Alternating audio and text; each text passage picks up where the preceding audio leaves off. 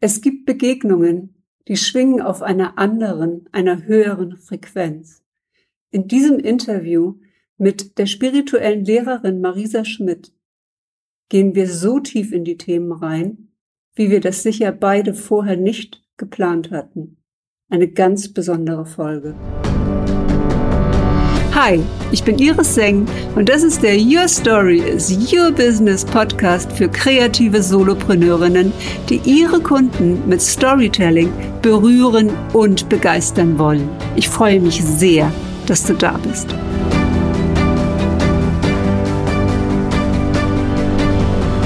Herzlich willkommen zu den Live Stories. Heute mit der spirituellen Lehrerin und Autorin Marisa Schmidt. Marisa, heute ist der 11. Mai mhm. und ein Portaltag, etwas ganz Besonderes. Dein Podcast hat die Nummer 111, den du gestern aufgenommen hast. Und äh, es sind irgendwie drei Planeten äh, im 11. irgendwas. Ähm, Marisa, ähm, wie geht's dir denn heute Morgen an diesem Portaltag? Mir geht's heute Morgen gut. Ich habe mich so gefreut, bei dir zu sein und danke für die Einladung. Und ich finde solche, solche ähm, Events, solche Erlebnisse eben irgendwie mit jemandem zu sein, live zu sein, eine Story machen zu dürfen, ist etwas, das mich so energetisiert, dass es nur gut gehen kann. Also es geht gar nicht anders. Und ich hatte gerade auch so heute früh schon zwei so ganz kleine Gründe, dankbar zu sein. Und das war überhaupt nicht wichtig. Und trotzdem war ich einfach so dankbar dafür. Und deswegen, mir geht's gut. Ich weiß allerdings, heute der Tag ist energetisch etwas interessant.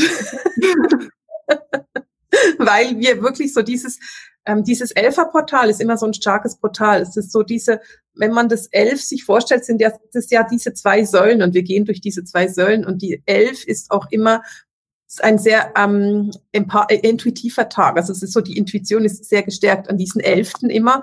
Und wenn wir den Elften haben und Neumond haben und dann es ist Chiron ist im, in, auf 11 Grad und ich weiß nicht Pluto und Uranus oder so. Ich bin keine Astrologin, deswegen weiß ich es nicht so genau. Äh, und wenn wir dann diese Verstärkung haben von dieser Elf, also wenn das einfach dann überall ist und wir dem Elf nicht mehr ausweichen können, es ist ja jetzt auch 11 Uhr, dann, dann, dann ist einfach diese Energie nochmal so richtig verstärkt. Das sind immer spannende Tage. Magst du äh, nochmal sagen, wie du arbeitest? Du sagst ja schon gerade, du bist keine Astrologin, du kannst aber hell sehen. Und kannst du jetzt meine Gedanken lesen oder wie darf ich mir das vorstellen? Was ist denn Hellsichtigkeit für ja. dich? Also was erlebst du durch diese, diese besondere Gabe? Also nein, ich lese deine Gedanken nicht, keine Sorge. Und ich bin echt froh darüber. Ich habe mir ich habe mir noch nie groß Gedanken darüber gemacht, aber ich glaube, das wäre unheimlich anstrengend, wenn ich da Gedanken lesen würde. Grundsätzlich gibt es Intuition. Für mich ist Intuition wie so eine Art ein Ball und innerhalb von diesem Ball sind dann kleinere Bälle und diese kleinen Bälle heißen dann hell fühlen, hell sehen, hell hören, hell riechen, hell schmecken, hell wissen. Also wir haben so in diesem großen Ball Intuition diese kleineren Bälle und ich bin 100% sicher, dass jeder Mensch intuitiv ist und ich bin auch 100% sicher, dass jeder Mensch diese Zugänge hat. Es ist aber wie ein Muskel, den man trainieren muss. Und bei mir ist der Muskel Hellsicht sehr stark trainiert. Das heißt, wenn ich jemanden angucke, dann ist es für mich ganz natürlich zum Beispiel die Aura von der anderen Person zu sehen. Also egal, mhm ich jetzt, ähm, und das ist auch egal, ob die Person bei mir in meinem Raum ist oder ob ich das per Zoom mache oder am Telefon. Also ich muss die Person nicht wirklich vor mir sehen. Ich kann aber zum Beispiel, also das ist eines, die Aura sehr gut sehen. In der Aura sehe ich Farben, also ich sehe die Farben der Aura. Ich sehe in der Aura zum Beispiel Potenziale. Ich sehe Fähigkeiten. Ich sehe aber auch mal irgendwo eine Blockade, wo es noch so ein bisschen Herausforderung ist. Ich ähm, sehe in der Aura auch Geschichte. Also ich sehe auch zum Beispiel Kindheit. Wenn, wenn ich jetzt mit Klienten arbeite oder mit meinen Studenten arbeite, dann sehe ich die Kindheit. Oder man kann, wenn man dann nicht nur in der Aura guckt, sondern auch gerade noch so auf der Sehnenlinie guckt, dann kann ich auch vergangene Leben sehen. Und das ist für mich etwas, was völlig natürlich ist. Also ich, ich, ich bin es ist für mich einfacher zu sehen als nicht zu sehen und ich musste richtig lernen, dass ich nicht hingucke, weil es einfach, ich wusste ganz lange auch nicht, dass nicht jeder die Aura sehen kann, weil für mich das so normal ist, dass ich irgendwie dachte, ja, das ist einfach so, so, so sieht man. Und ganz grob gesagt würde ich mal sagen, ich sehe die Welt einfach sehr bunt.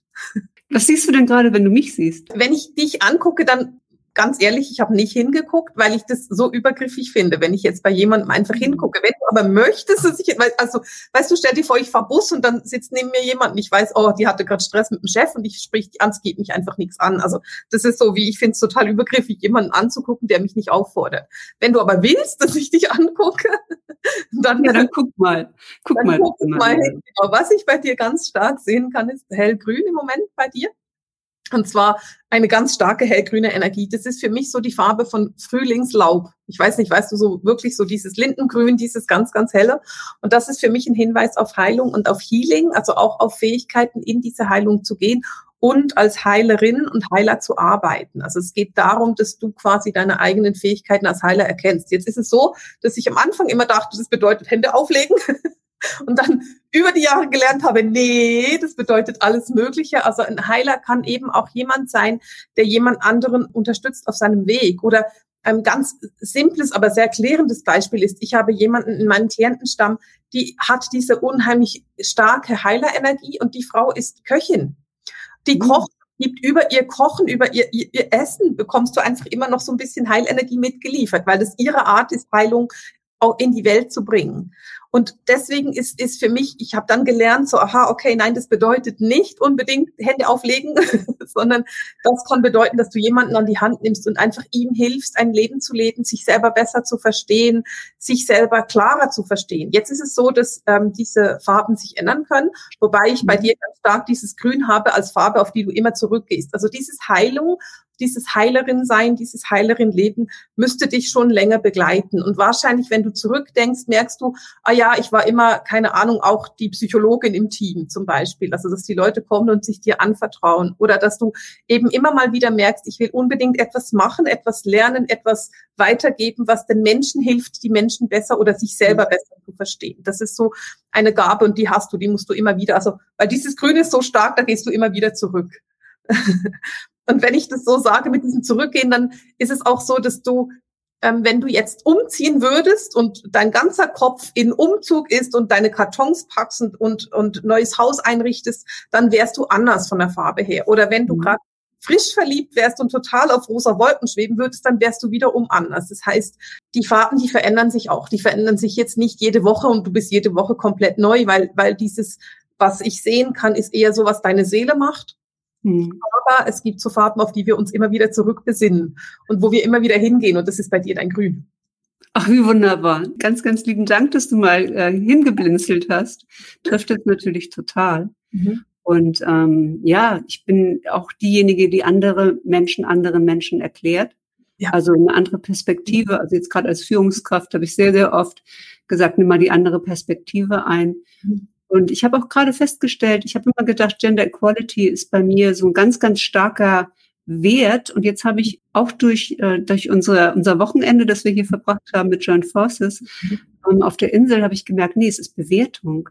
Es mhm. ist, was mich wirklich aufregt, ist, dass Menschen sich gegenseitig bewerten. Dass es immer das Erste ist, wir haben oft negativ, oft Klatsch, oft hinter dem Rücken. Mhm. Ja, auch Stories gehört, äh, dass hinter dem Rücken mit den Ehemann dann gesprochen wird, aber nicht direkt mit einem.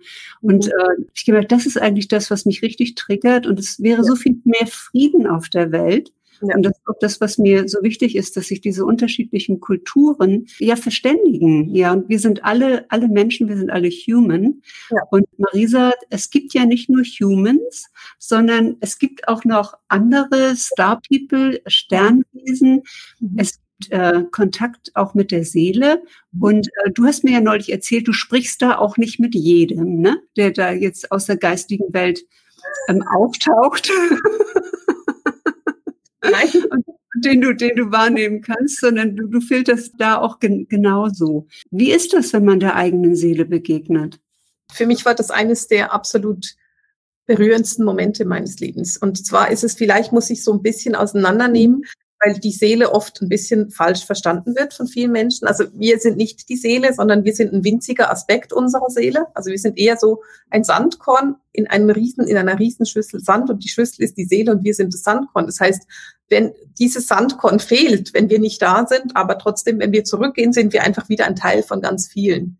Und ähm, ein Aspekt von der Seele ist dann dieser, dieser Schöpfergott, dieser Teil der Seele, der auch nie inkarnieren wird, weil es einfach etwas ist, was wie drüber steht und was direkt verbunden ist mit der Quelle, mit der, mit dem Ursprung allen Seins. Und diesem Schöpfergott zu begegnen, das war für mich atemberaubend. Das war für mich so, so berührend und ich hatte so das Gefühl, ich bin nach langem, langem Suchen endlich nach Hause gekommen.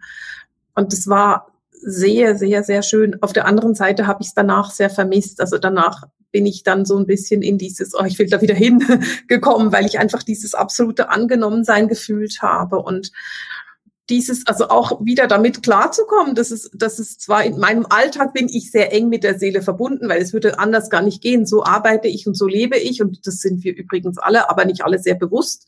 Aber mit diesem Schöpfergott, das ist irgendwie eine weitere Reise und deswegen war es für mich so ein bisschen hart, dann wieder zurückzukommen und zu sagen, okay, weiter geht's. Genau, aber es ist ja. Ich kann, ich kann es mir ja nicht vorstellen und ähm, ich habe ja auch einen heiden Respekt davor, ja, einen Kon Kontakt sozusagen ähm, zu haben und äh, dass da auf jedem, auf einmal irgendwie ein Wesen neben mir sitzt, das dann vielleicht noch eine menschliche Form annimmt und äh, du sagst ja, die sitzen auch mal mit beim Lagerfeuer und, ja. ähm, und, und, äh, ja, und, und du erhältst dich halt äh, mit denen, bläst die auch ein. Und vor allen Dingen in der Stille sind sie da, also wenn man selber in der, in der Stille ist und natürlich, wenn man sie einlädt und auch wirklich ruft. Ja. Und für dich ist das ein ganz normaler Bestandteil deines Lebens.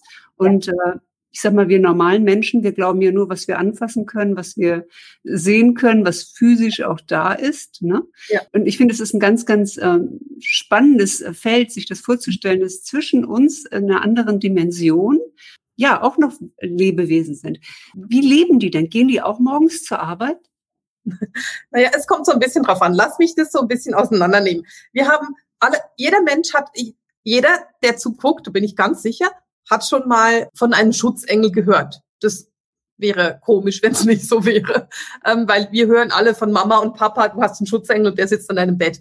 Und ich nenne das das Spirit Team, weil erfahrungsgemäß ist es eben nicht nur ein Schutzengel, sondern es sind eher, es ist ein ganzes Team von Wesen und das sind auch nicht alles Engel, das können auch Geistführer sein, es können Krafttiere sein, es können eben auch Starseed sein, also Sternenwesen, es können alles Mögliche sein. Also das ist ein großer Bereich, der da sein kann. Und für mich ist es ganz normal, mich mit ihnen zu verbinden, weil ich sie wirklich sehen kann, wie ich dich sehe.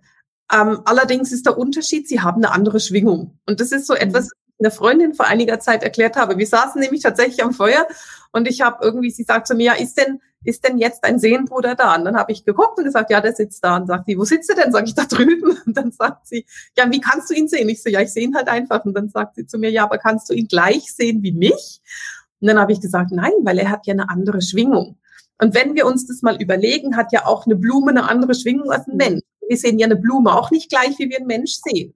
Oder wir fühlen selbst wenn wir jetzt beim Thema Wind bleiben, und weil das können wir zwar fühlen, aber nicht sehen, ist nicht jeder Wind, der weht, der gleiche Wind.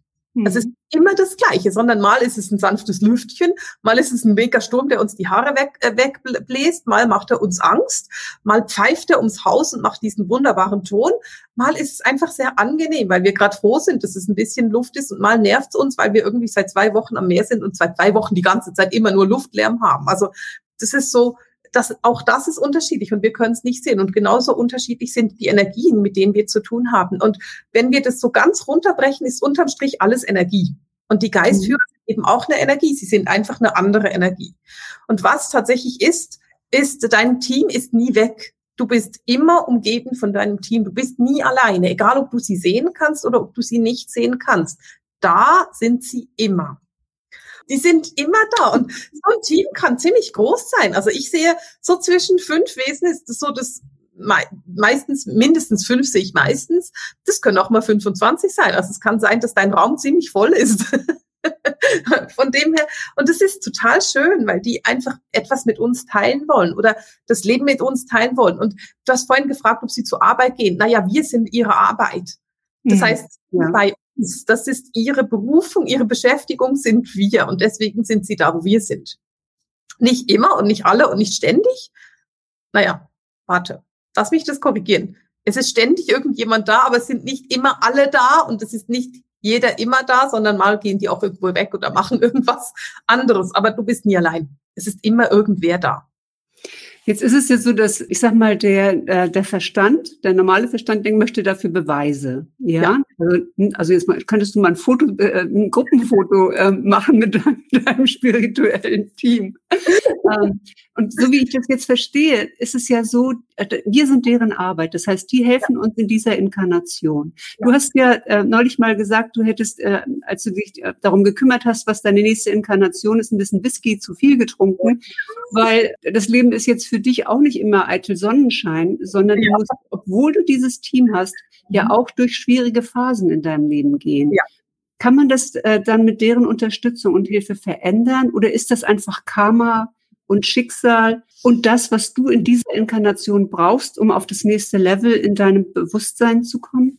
Ich verändere mein Leben nicht mit meinem Team, weil das nicht unbedingt die Idee ist, weil für mich die Inkarnation, wenn wir hier sind, wenn wir hier auf der Erde inkarnieren, dann haben wir bestimmte Ideen, die wir haben, die, die, Dinge, die wir uns vornehmen für diese Inkarnation. Und wenn wir zu viel Whisky trinken, nehmen wir uns zu viele Sachen vor. Deswegen, wenn ihr eine Inkarnation plant, bitte ohne Whisky, das ist besser.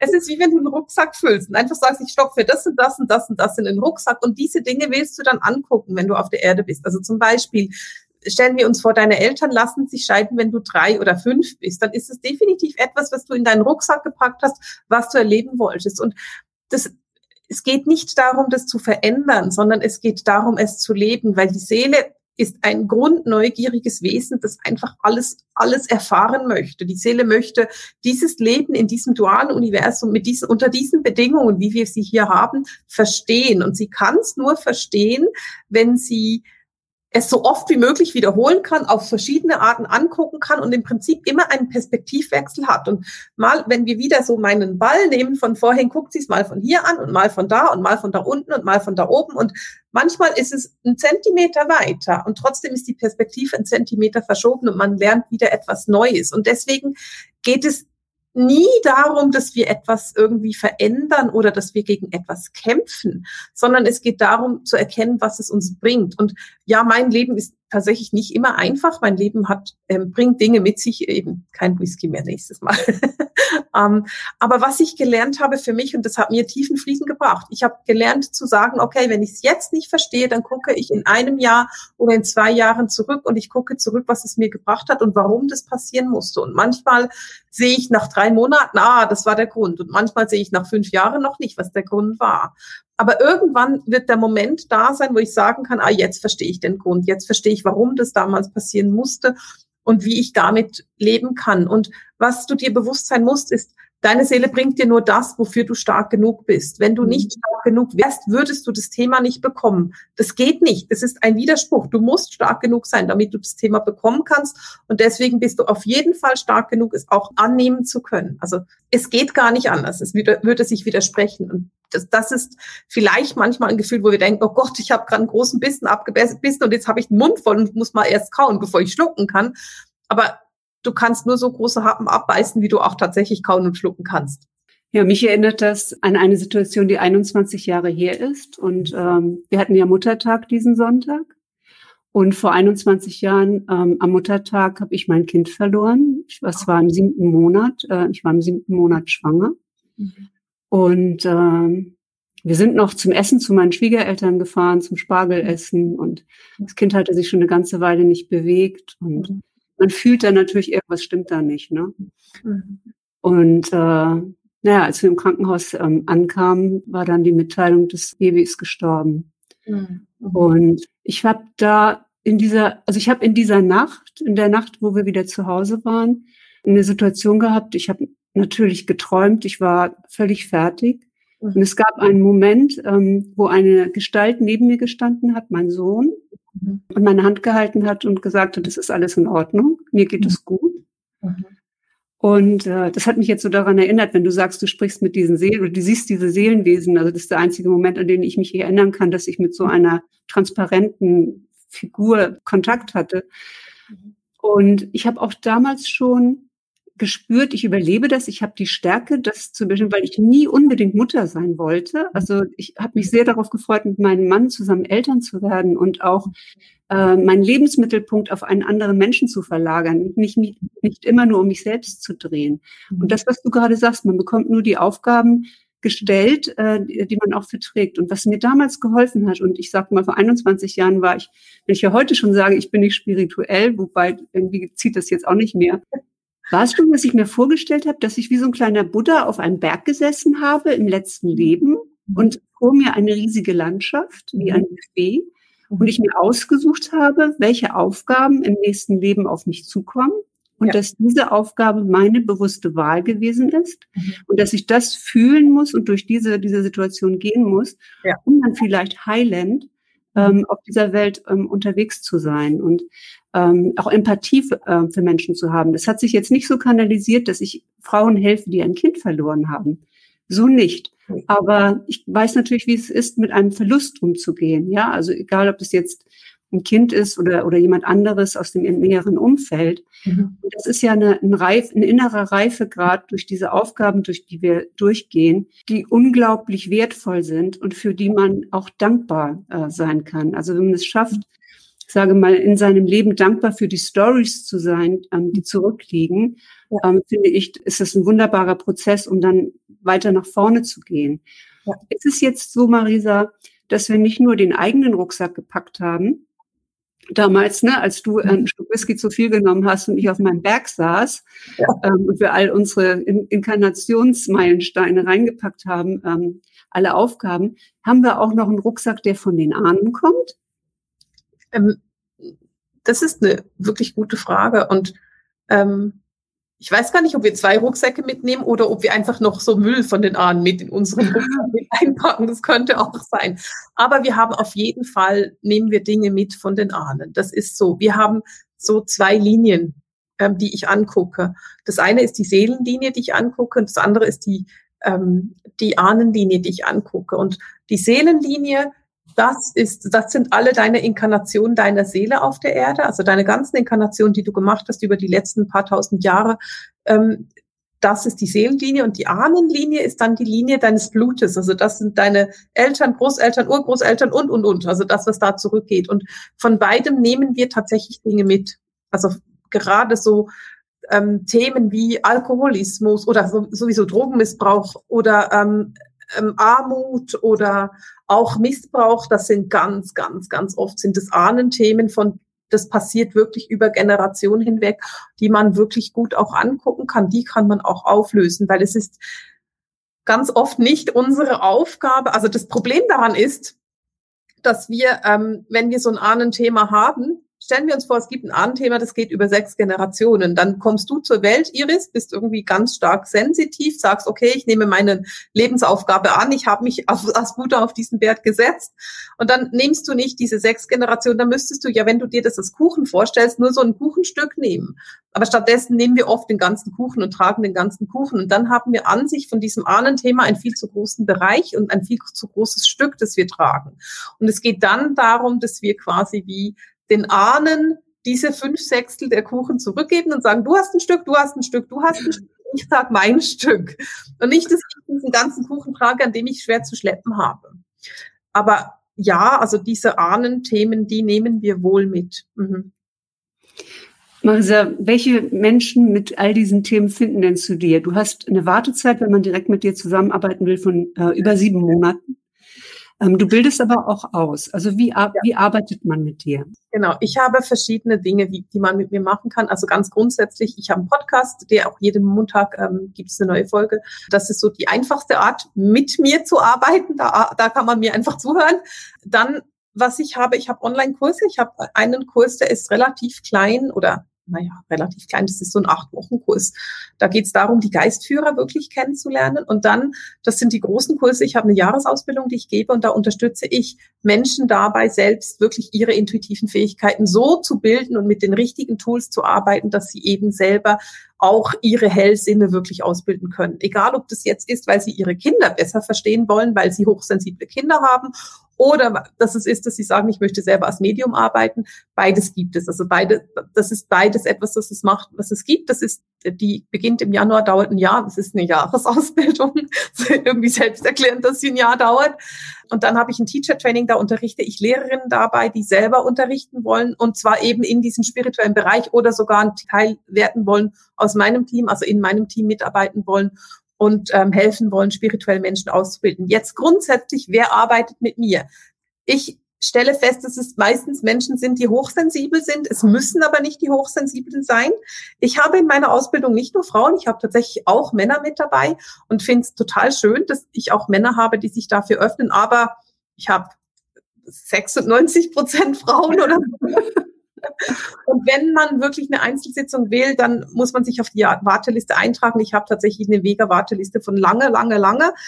Aber ich, für mich ist es so ein Anliegen, weil ich habe überhaupt kein Interesse daran, ein Guru zu sein. Und das, wenn man mit mir arbeitet, merkt man sehr schnell, Marisa ist kein Guru, sondern mir geht es darum, dass ich den Menschen quasi die Tools an die Hand gebe, damit sie selber lösen können. Und wenn ich, wenn ich unterrichte, dann helfe ich sehr genau und ich kann sehr genau sehen, aha, du bist gerade da oder du bist gerade da und ich bin super engagiert in meinen Ausbildungen. Also da bin ich sehr, sehr intensiv mit dabei, damit ich eben die Leute so befreien kann, dass sie ihre eigenen Dinge lösen können. Bin ich ganz sicher, ob ich jetzt deine Frage beantwortet habe ja. oder Nee, also, äh, nee, absolut. Also mich hat jetzt der Geistführer natürlich äh, interessiert. Was ist denn ein, Ge ein, ein Geistführer? Also wie lerne ich denn, äh, den lerne ich da kennen, wenn ich mit dir arbeite?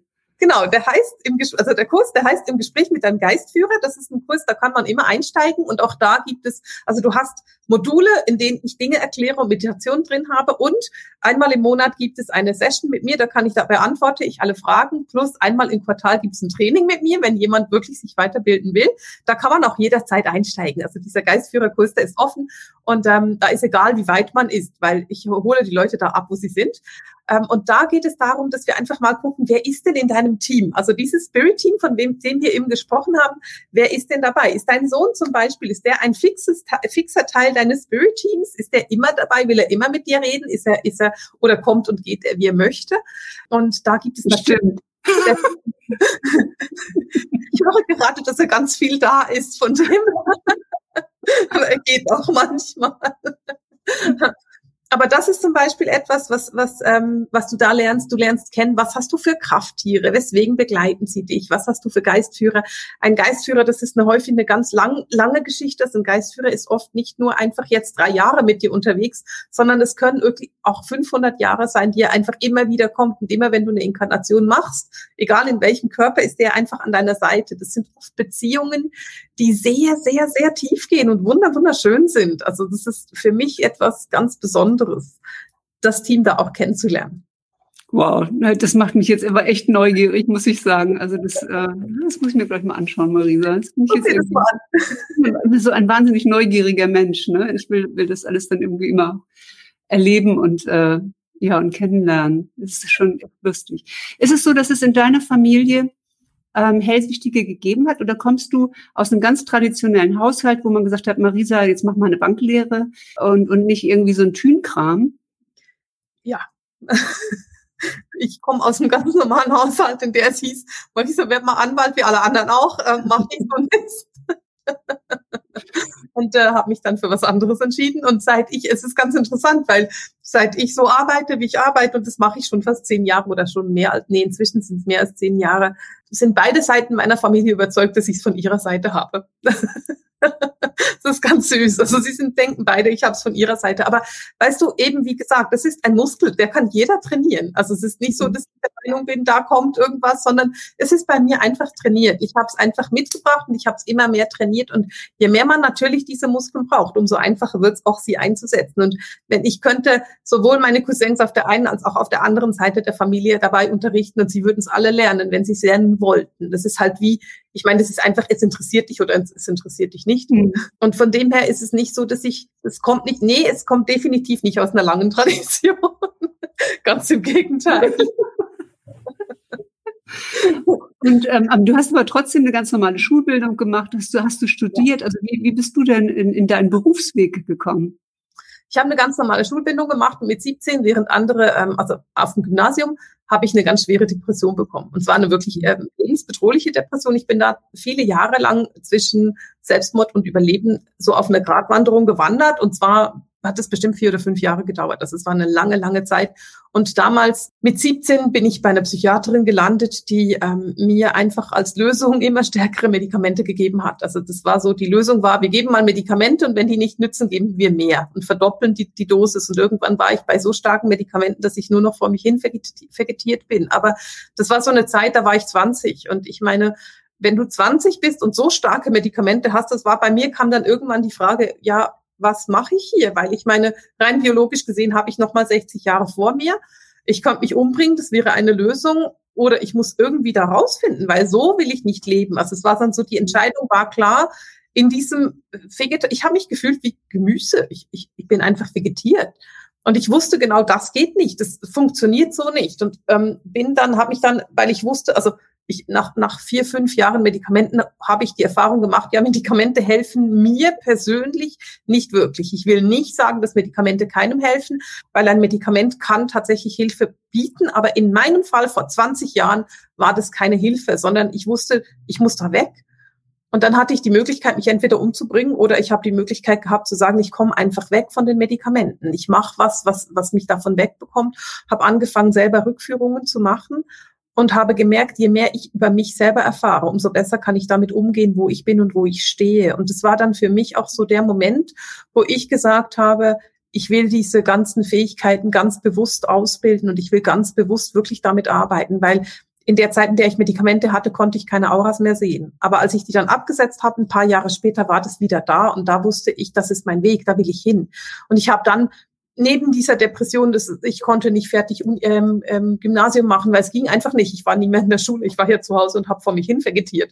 Habe ich dann eine Bürolehre gemacht und einfach im Büro gearbeitet und wusste aber ganz genau, da will ich definitiv nicht bleiben. Also das war nicht, das, das wäre niemals mein Weg gewesen und habe dann noch ein paar Jahre mit Behinderten gearbeitet und dann eben wirklich ganz intensiv von, von Mitte, Anfang 20 an habe ich angefangen, ganz intensiv meine Fähigkeiten so auszubilden, dass ich dahin kann, wo ich will und wo ich heute auch stehe. Und dann hat sich das sehr viel, hat sich sehr ergeben. Also ich hatte dann irgendwie die ersten Klienten und die fanden, du kann ich dir was zahlen, wenn du mir sowas sagst. Sag ich, ja, was zahlen? Ja, äh. Und dann fanden sie, können wir irgendeinen Raum? Hast du einen Raum, den wir nutzen können? Ich so, nee, aber ich suche mal was.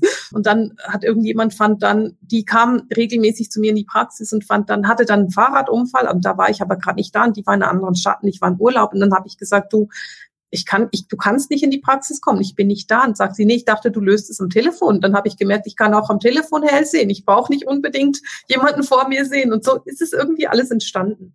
Genau. Wahnsinn. Viel, viel über Weiterempfehlung. Und das ist heute noch so. Also ich werde sehr, sehr viel weiterempfohlen. Das hat dann diese sieben Monate irgendwann mit sich gebracht. Mhm. Ja, und ich finde natürlich auch deine Story ganz äh, berührend. Also diese, diese Mega-Depression, dahin vegetieren, äh, Selbstmordgedanken, äh, wo ich ja denke, ja, und was bringt dir das? Ähm, dann hast du die nächste Inkarnation vor dir und ähm, weil ist es nicht so, dass wir die Aufgaben, die wir gestellt ähm, bekommen, wenn wir in, die, in diesem Leben nicht lösen, ähm, mhm. sie einfach wiederkommen? Ist es nicht redundant? Äh, ja, jein. Eigentlich ja, wir wollen alles eben angucken. Also wenn wir eben stellen wir uns vor, wir haben uns vorgenommen, eine Depression zu haben und dann bringen wir uns oder stellen wir uns vor, wir haben uns vorgenommen, eine fünfjährige Depression zu haben und bringen uns nach zwei Jahren um, dann würden wir wahrscheinlich in einem anderen Leben die anderen drei Jahre nochmal machen. Gleichzeitig aber finde ich auch, man kann nie dafür, darüber urteilen, ob ein Selbstmord nicht auch etwas ist, was sich diese, die Seele gewünscht hat. Also weißt du, es kann ja auch sein, dass die Seele sagt, ich möchte mal erleben, mich umzubringen. Und wir haben niemals das Recht, oder ich ich persönlich hätte niemals das Recht, darüber zu urteilen, ob jetzt ein Selbstmord etwas ist, was wir machen dürfen oder nicht, weil das wäre ja wiederum etwas, worüber, wo wir uns drüber stellen und sagen, wie, wir beurteilen das ganze Thema. Dass Selbstmord in unserem, in unserer Welt so tabuisiert ist, ist etwas Christliches, weil die Christen, also die Kirche uns gesagt hat, Selbstmord ist böse, da landest du in der Hölle oder im Fegefeuer. Aber das hat nichts mit der Seele zu tun. Und wenn ich die geistige Welt frage und frage, was passiert denn, wenn jemand zum Beispiel an einem, an einem Autounfall oder an einem Selbstmord stirbt, sagt mir diese geistige Welt immer und seit Jahren, und das, die, die Antwort bleibt immer die gleiche ist, die Seele weiß, wann sie stirbt und wir sind immer vorbereitet und wir holen euch immer ab. Also es ist absolut 100 Prozent immer so, dass der Mensch abgeholt wird, der stirbt und die Seele urteilt nicht. Und deswegen bin ich der Meinung, wir dürfen auch nicht urteilen. Also da bin ich so, da meine Haltung einfach so, wir können, wir wissen es einfach nicht. Und deswegen können wir auch nicht wissen, ob der Selbstmord nicht etwas ist, was die Seele sich einfach eingeplant hatte. Wow. Also ich muss ganz ehrlich sagen, ich muss ja, und ich habe auch in der letzten Zeit, also auch diese Inkarnation, ich habe ja auch mit, äh, mit einem Mentor gearbeitet, der im spirituellen Bereich mit einem Schamanen zusammenarbeitet seit über 20 Jahren und mich diesen Themen geöffnet, die so fremd für mich sind. Und ähm, ich sage mal, ich bin jetzt auf so einem Stand, ja, ich glaube, man hat da auch so ein, so ein Level, auf mhm. dem ich einfach äh, sage, wenn ich sowieso nicht weiß, ob es wahr ist oder nicht, mhm. kann ich nicht dann das wählen und an das glauben, dass es mir leichter macht. Wenn es mir also leichter fällt, daran zu glauben, es gibt wieder eine Inkarnation, brauche ich nicht so eine Angst vor dem Tod und vor dem Sterben in diesem Leben haben. Ja. Wenn, wenn ich daran glaube, dass ich selbst gewählt habe, Aufgaben zu überwinden und das auch anderen zugestehe, dass sie ihre Aufgaben haben oder vielleicht gewählt haben, sich selbst umzubringen mhm. oder bei einem Unfall umzukommen oder was auch immer, auch wenn mir das jetzt emotional schwerfällt. Es gibt ja so viele Menschen, die sich Vorwürfe machen, mhm weil, weil nahestehende Personen sterben, weil sie mhm. vielleicht bei einem Unfall denken, sie hätten irgendetwas tun mhm. können, sie hätten was vermeiden können, sie hätten vielleicht einen Termin nicht abgesagt und äh, dadurch hat sich das ergeben oder man hat sich lange nicht um einen Freund äh, mhm. gekümmert und er hat sich entschieden, aus dem äh, Leben zu gehen und man hat ein schlechtes Gewissen, denkt, das hätte man doch sehen müssen, ähm, ja, das hätte man doch spüren müssen. Und äh, mir hilft das im Moment so dieses, dieses Gedankenmodell einfach. Ja, das ist gewählt, das, mhm. ist, das ist das Leben, das gehört zum Leben dazu und, und das erleichtert das. Und man braucht nicht an etwas zu glauben oder etwas für wahr äh, zu finden, sondern das Wichtige ist, glaube ich, dass wir alle so unseren inneren Kompass haben und, und dass wir auf unserem eigenen Weg unterwegs äh, sind und vor allen Dingen, dass wir akzeptieren, dass andere auf einem anderen Weg unterwegs sind. Und das ja. ist genauso cool, ja. Genau. Und ja. weißt du, vielleicht hilft so der, der Gedanke noch, dass wenn du um jemanden trauerst, der gegangen ist, dann ist das ja einfach nur Liebe. Das ist ja nur, ja. du würdest ja nicht um jemanden trauern, den du nicht liebst. Und häufig ist Trauer eine Liebe, die wie keine, wie kein Gegenüber mehr findet. Also es ist so wie eine Liebe, die, die nicht mehr zurückkommt oder scheinbar nicht mehr zurückkommt. Und vielleicht hilft die Vorstellung, und das ist das, was ich wahrnehme, ist, die sind einfach auf der anderen Seite des Vorhangs. Und wenn du dann merkst, aha, der ist immer noch da und der kann meine Liebe immer noch fühlen, ich muss sie einfach ein bisschen, ich muss sie halt auf die andere Seite des Vorhangs schicken.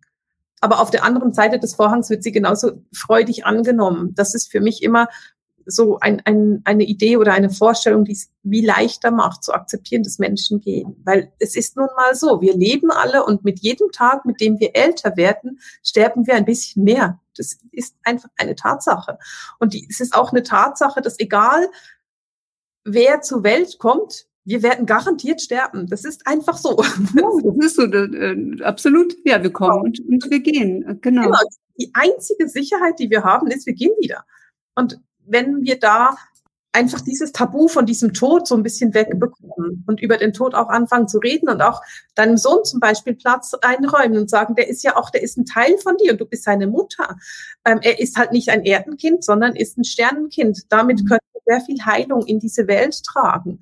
Wenn wir nämlich nicht mehr dagegen ankämpfen, gegen etwas ankämpfen, was wir A, eh nicht verändern können und B, was einfach wirklich zu, zum Leben dazugehört. Das Sterben gehört zum Leben dazu. Genau ganz, ganz tiefes Gespräch heute hier, Marisa, am Ende. Kannst du denn noch in die Zukunft gucken? Was steht uns denn bevor? Das ist ganz lustig, weil in meinem Bereich, wenn man so arbeitet wie ich, dann ist das, was mit der Zukunft zu tun hat, nennt sich Prophetie. Und ähm, ich, das ist etwas, was ich nicht lehre. Ich lehre meinen Studenten nicht, wie man in die Zukunft gucken kann, weil die Zukunft etwas total Veränderliches ist. Und weil wir das nie, also ganz einfaches Beispiel, Iris. Wenn ich dir sage, oh Iris, du musst heute Abend aufpassen, wo du den Teller hinstellst, weil der könnte runterfallen, dann kannst du dich entscheiden, ob du den Teller an, an den Rand des Tisches stellst oder nicht. Aber wenn du dann bewusst entscheidest, den nicht an den Rand des Tisches zu stellen, so dass er nicht runterfällt, hatte ich nicht recht.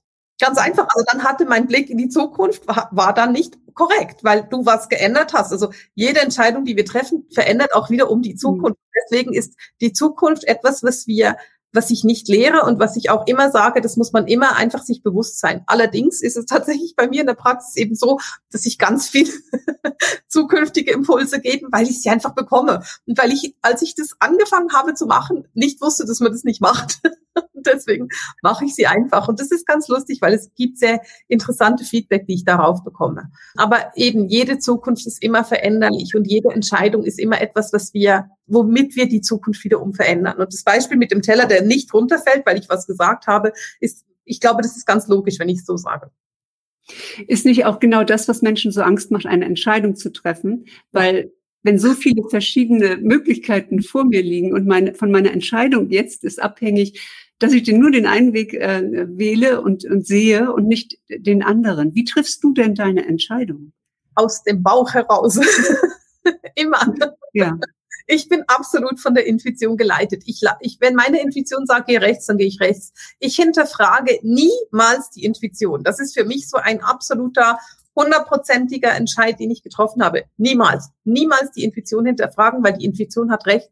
Und auch da, manchmal verstehen wir noch nicht, was sie genau von uns wollte oder wir dachten so, äh, what, wieso? Aber sie hat recht. Und deswegen entscheide ich mich immer aus dem Bauch heraus. Also ich, ich natürlich brauche ich meinen Kopf dazu, aber wenn mein Herz sagt, geh da lang, dann gehe ich da lang. Also von dem her, je besser du wirklich auf deine Intuition hörst, umso einfacher. Und ich weiß, wir sollten zu einem Ende kommen, aber ich habe noch ganz einen kurzen Tipp.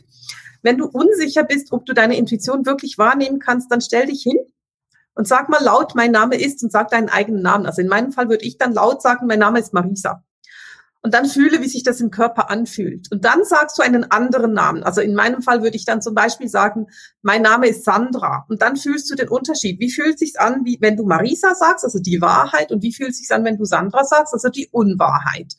Und dann stellst du deine Frage. Soll ich in Urlaub nach Frankreich? Soll ich oder nee, ich würde es nicht mal so machen, sondern ich würde sagen, ich gehe in den Urlaub nach Frankreich und dann fühlen. Fühlt sich's an wie Marisa oder fühlt sich's an wie Sandra? Und dann sagen, ich gehe in den Urlaub nach Polen und dann nochmal fühlen und sagen, okay, was fühlt sich jetzt nach Marisa an? Und das ist die Entscheidung, die der Bauch trifft. Wow. Also das ist äh, so, so die Variante habe ich noch nicht gehört. Ich kenne das mit der Münze werfen und oh. dann die Emotion fühlen des ja. Ergebnisses. Also ja. die Emotion aber fühlen, auch schade, dass ich auf die andere Seite fallen sollen, so, also in die Emotion ja. auch reinzugehen. Und Christine sagt hier gerade nochmal, ja, dass der Tod so ein Tabuthema ist. Ja, wir haben alle, glaube ich, auch Angst. Es ist uns unangenehm. Wir wissen nicht, wie wir damit umgehen sollen. Ich habe wahnsinnig viele Freunde verloren in der Zeit mhm. weil die nicht wussten, wie sie mit mir umgehen sollten. Ich wusste selbst nicht, wie ich mit mir umgehen sollte. Also natürlich, das, das ist gerade auch im deutschen äh, Raum, die Dänen, glaube ich, äh, feiern Partys mit den Ahnen auf dem Friedhof und machen da auch mal ein Picknick sonntags, ja, und sind mit denen ständig im Kontakt. Es ist ja in den Kulturen auch unterschiedlich, wie mit Tod zum Beispiel umgegangen wird. Ja. ja, schon, aber weißt du, ich finde das eben so hart. Also du hast gesagt, ich habe Freunde verloren, die mit, nicht mit dem umgehen konnten. Und das ist so hart, weil ich meine, du hast dein Kind verloren. Und das ist schon brutal genug. Und dann verli dann wirst du dafür noch bestraft, weil du noch Freunde verlierst. Das ist, das ist für mich so. Und deswegen würde ich nie den Tod tabuisieren, weil ich weiß, man muss darüber reden können. Man muss hundertmal darüber reden können. Das ist einfach notwendig. Weil es ist, es ist hart, es ist echt, es ist, es ist, Entschuldigung, wenn ich so sage, es ist so feige, mit Menschen nicht über den Tod zu sprechen, weil das ist etwas, was jeden betrifft. Absolut. Ja, mhm. ist es auch. Und man muss nicht wissen, was man sagt. Man kann einfach da sein, zuhören und die Hand hinhalten. Das reicht. Oder man darf auch sagen, du, ich weiß gar nicht, was ich sagen soll. Das ist auch völlig in Ordnung. Einfach Platz geben, den, den, den Raum öffnen dafür. Ja, dass man genau das reicht schon, da zu sein. Ja, genau. Marisa, ganz, ganz herzlichen Dank ähm, für diesen wundervollen Austausch heute mit dir. Danke, es war sehr, sehr schön. War sehr schön. Ne? Mhm. Ja. Danke, dass ich da sein durfte. Tschüss, ihr Lieben. Hat dir diese Folge gefallen? Dann freue ich mich sehr über eine 5-Sterne-Bewertung auf iTunes. Ich danke dir.